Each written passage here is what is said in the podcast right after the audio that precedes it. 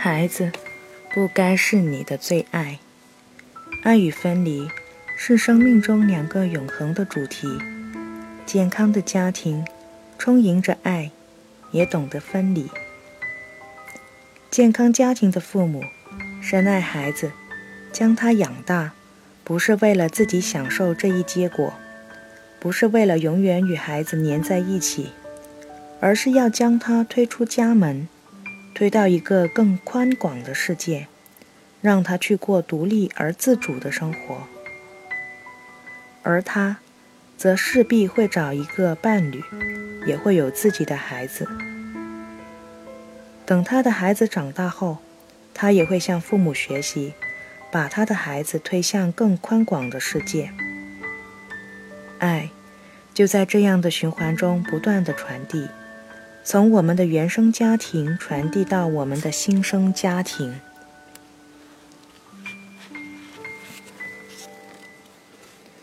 家庭是传递爱的载体，从父母传给孩子，再由孩子向下传递。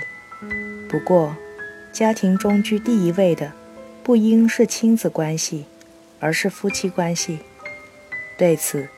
国内知名的心理专心理学家曾奇峰形容说：“夫妻关系是家庭的定海神针，在有公婆、夫妻和孩子的三世同堂的家庭中，如果夫妻关系是家庭核心，拥有第一发言权，那么这个家庭就会稳如青石，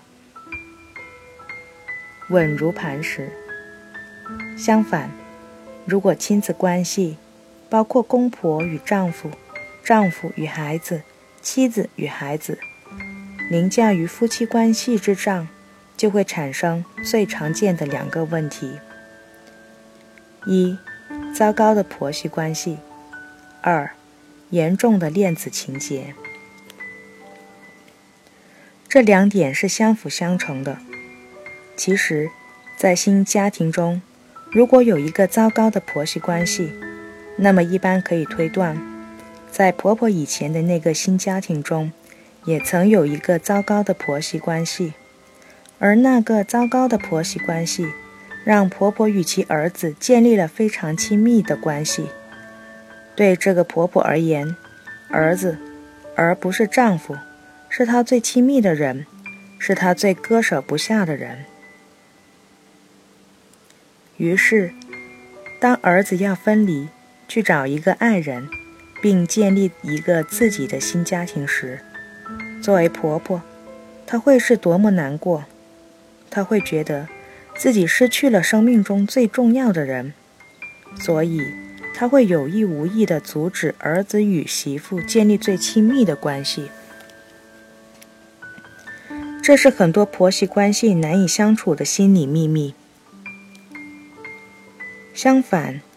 如果婆婆心中最重要的人一直是丈夫而不是儿子，那么儿子的分离就不是那么难受。相反，她会欣喜地看到儿子找到了他最爱的人，他可以拥有他的家庭、他的人生了。这时，这个婆婆会祝福媳妇，祝福媳妇和儿子即将走上她和丈夫曾经走过的幸福之路。不健康的模式一：烦丈夫，爱儿子。前不久，我在北京大学心理系的一个研究生同学路过广州，他两个月前刚结婚，我祝福他，话题也很快转移到了婆媳关系上。同样，他也遇到了这方面的麻烦，他在老家举行了婚礼。之后在家里待了数天，他妈妈和他妻子数次发生争执，起因都是很小很小的事情。但心理学不是白学的，他明白这到底是怎么回事。妻子认为我最爱是他，而妈妈也一直把我当成他生命中最重要的人，现在当然受不了。于是，两人免不了要战争。谁胜了，我就是战利品。他当然不会让战争继续下去，方法是玩失踪。他会对妈妈和妻子说：“你们就好好吵吧，我出去一会儿。”他们的目标是我，我一走了，他们当然就吵不下去了。他说：“他知道吵架的主要动力来自于妈妈。从小到大，他一直是妈妈的心头肉。对妈妈来说，我绝对比爸爸重要。这种被妈妈重视的感觉曾让他很自得，但等慢慢长大后，他发现这成了一种压力。譬如，妈妈不愿意与他分离。考大学的时候，妈妈做了很多工作，要他一定不要去外地读书。他先同意了，但最后报志愿的时候。却一狠心报了外地的一所大学。正确的选择，我说。当时并不知道是为什么，只是隐隐约约觉得一定要去外地。他说。木已成舟，他妈妈也只好认了，但要求他经常给家，其实是给他打电话。现在他已经在北京买房子。妈妈也多次要求和他一起住，我坚决不同意，但我会很温柔地劝妈妈。她说：“夫妻关系是家庭的 number one，这是家庭中的第一定律。我现在是真正明白了这一点。”他说：“如果一开始妈妈爱爸爸胜过爱我，那么他就不会那么离不开我。”也不会现在和我老婆过不去。不健康的模式二：没丈夫，爱儿子。我这个同学，她妈妈是比较强势的那种，因为丈夫比较老实，一直对丈夫不太满意，于是将主要情感倾注在儿子身身上，难以割舍儿子走出家门。最终不免吃起儿媳妇的醋来，这是糟糕的婆媳关系比较常见的一种模式。另一种最常见的模式是，现在的婆婆以前做媳妇的时候，因为受到了她婆婆的严重排挤，一直融不进她以前的家庭，她和丈夫的关系退居第二位、第三位，甚至家庭中的最末位。这让他备受孤独。于是，等儿子出生后，他发现儿子是他唯一的寄托。于是，他自然而然地与儿子建立起了最为亲密的关系。丈夫在她心目中甚至只是一个可有可无的人。这种情况下，她更加不能接受与儿子的分离。我一个朋友阿冲。在有了小孩后，把妈妈接过来带小孩，但不料本来尚可的婆媳关系却迅速恶化。阿冲向我向我描述冲突的具体情形时，他太太和妈妈的关系明显有很强的三角恋意味。譬如，当阿冲和太太去小区花园散步时，妈妈一定要求一起去。一次两次就罢了，但次次如此。自从婆婆入住后，阿冲和太太就再也没有单独散步的机会了。再如，看电视的时候，如果看到媳妇和阿冲一起坐在沙发上，他妈妈也会坐过来，并且必然是阿冲坐中间，太太和妈妈坐两边。除了这些特殊情况外，阿冲家也有和其他糟糕的婆媳关系一样的问题，譬如经常为鸡毛蒜皮的小事吵个不停。每当这个时候，阿冲就觉得特别难办，一边是最亲的太太，一边是最近的妈妈，他夹在中间，左右为难。原来，阿冲的家乡非常传统。男尊女卑的情况很严重。妈妈嫁到他家后，当时是一大家子住在一起，从地位上讲，一直是最卑微的。丈夫敬父母，远胜过敬她。大家倒对他很客气，不会欺负他，但都不够重视他。他一直觉得自己非常孤独。他对阿冲说：“直到有了他以后，他才不再觉得孤独，并觉得自己有了继续活下去的劲头。”后来，他的小家庭从大家庭中脱离出来，开始单独生活。丈夫从此以后对她越来越好，但她想起当年受的很多委屈，对丈夫很是怨恨。两人的关系一直没有得到改善，她心中最重要的一直还是儿子。谈到最后，阿冲问我，有什么办法可以改善他们两人的关系？改善他们两人的关系，而不是你们三个人的关系？我反问他。你的意思是？阿冲沉思道。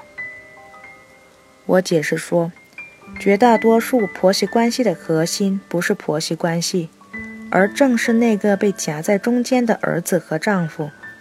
这个夹在中间的人，总想着要么妻子对老人家近一些，要么婆婆对媳妇疼一些，然后问题就 OK 了。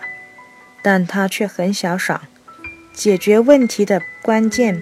就在他自己的身上。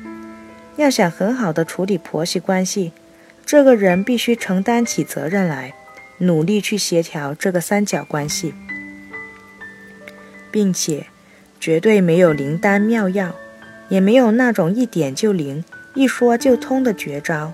你必须用头脑和智慧、智慧去解决这个难题。我说，不健康的模式三。太愚孝，亲妻子，忽略被夹在中间的那个男人，而把焦点集中在“婆媳”两个字上，是我们面对婆媳关系时最常犯的错误。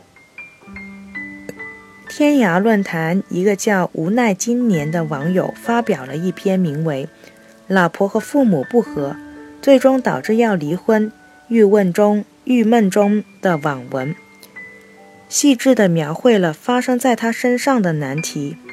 他很爱太太，但同时认为年轻人要敬父母，所以当太太和家人，主要是母亲，发生冲突时，他不知道该怎么处理。这篇文章发表后，短短两个月内点击率就超过一百万，回复的帖子更是多达七百多七十多页，一时成为天涯第一帖。不过，几乎所有的回帖都是评击无奈今年及其家人。从无奈今年描述的事实看，他的家人的确有问题。这些细节随便都可以挑出许多，譬如：一、结婚前，无奈今年的父母不想给聘礼，而而且无奈今年结婚前每个月的工资都交给了父母。这些钱父母也不想给。二，举行婚礼的当天，无奈今年的妈妈先说要先说想要礼金，当被拒绝后，当场被气晕。三，新婚当天，无奈今年的父母回家要一个小时，于是他妹妹说路太远，要父母住在新房。在长达六万余字的长文中，这样的例子数不胜数。从事实上看，显然是无奈今年的家人不当。但描述完事实后，无奈今年都会加一句：“为什么年轻人就不能敬老人呢？”这样的话，结果，这种事实和评论的反反差，令无数网友感到气堵。这是一种分裂，即无奈今年的潜意识和意识产生了分裂。评论的时候，发挥作用的是意识。这一方面，他站在父母的一边，认为妻子应该无条件的敬老人。描述的时候，用的是潜意识。这一方面，他站在妻子的一边，认为受委屈的是妻子，而错的是父母。也就是说，他其实知道妻子受了太多委屈，但因为愚孝的观念，他绝对不敢对父母说一个不字。所以，即便潜意识知道真相是父母不当不当，但他无法挑战父母，并希望妻子也这样做。但妻子从小生活在民主气氛浓厚的家庭，受尽了百般宠爱，自然不会接受他的这套逻辑，并且这篇长文也显示。无奈，今年想当然地觉得这是妻子和他家人之间的矛盾，他被夹在中间，左右为难。于是，他的做法就是在家人面前觉得妻子的确不对，但在妻子面前又觉得家人的确过分。至于他，则是什么都做不了。其实，他是连接妻子和家人的枢纽。他也是妻子和家人争夺的对象，他才是化解这场冲突的根本所在。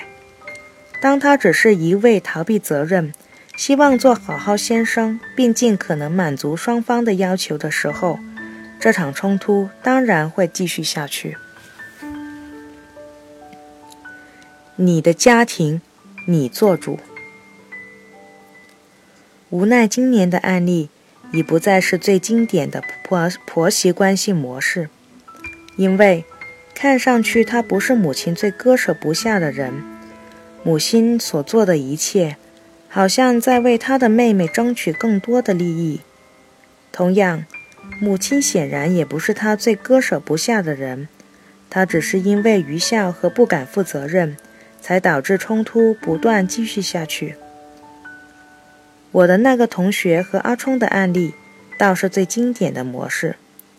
如果说无奈今年的案例中隐藏着利益的纠纷，我那个同学和阿冲的案例，可以说纯粹是爱的竞争，就是婆婆和媳妇一起在争夺同一个男人的爱。但这里面还有明显的不同。我同学的妈妈，因为觉得丈夫不强。才把爱倾注在儿子身上，而阿冲的妈妈是因为不得已才把儿子当成了自己生命中最重要的心理寄托。但这三个案例都违反了健康家庭第一定律：夫妻关系才是家中的 number one。如果无奈今年懂得这条规律，他就会明白，在他的原生家庭。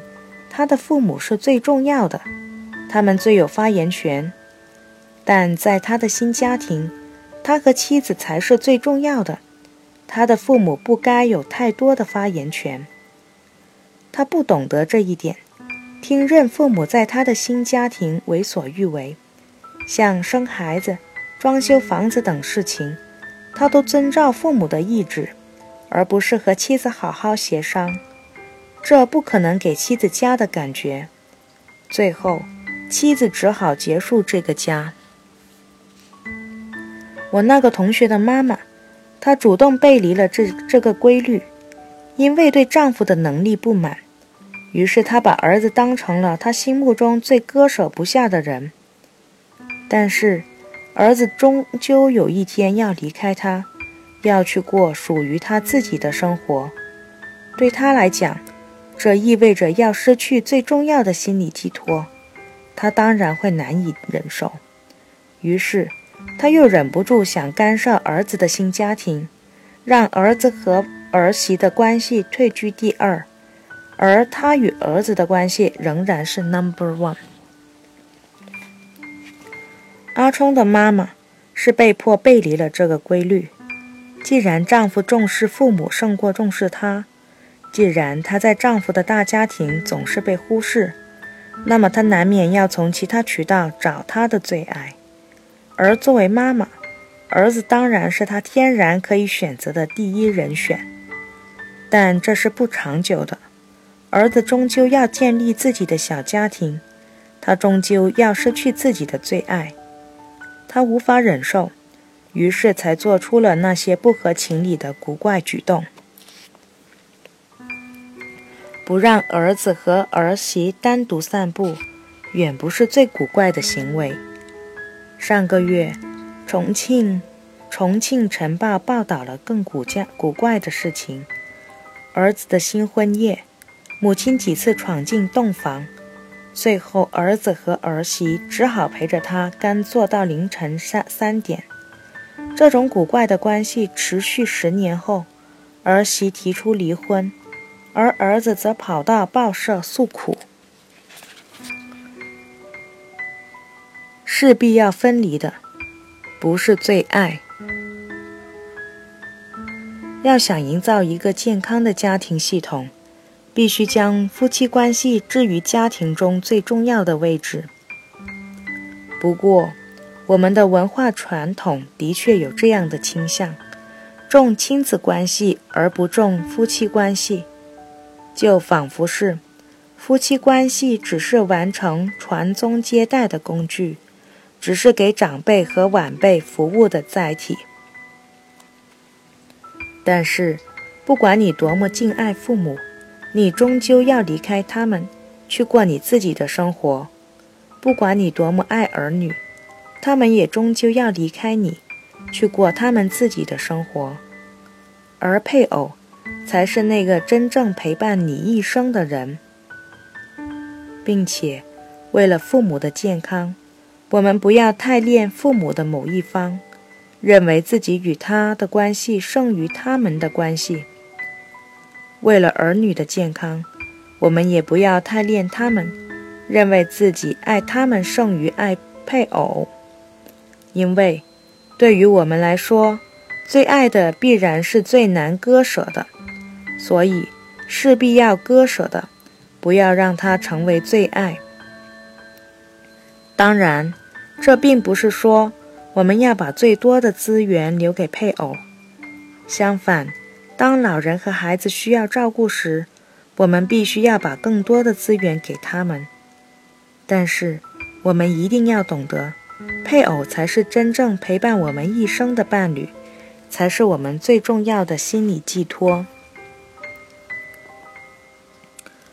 如果是儿子，就要对自己说：“爸爸才是妈妈最爱的人，自己不是。”如果是女儿，就要对自己说：“妈妈才是爸爸最爱的人，自己不是。”如果是父亲，就要对女儿说：“我爱你，但妈妈才是能陪伴我一生的。”如果是母亲，就要对儿子说：“我爱你，但爸爸才是能陪伴我一生的。”这才是健康家庭之道。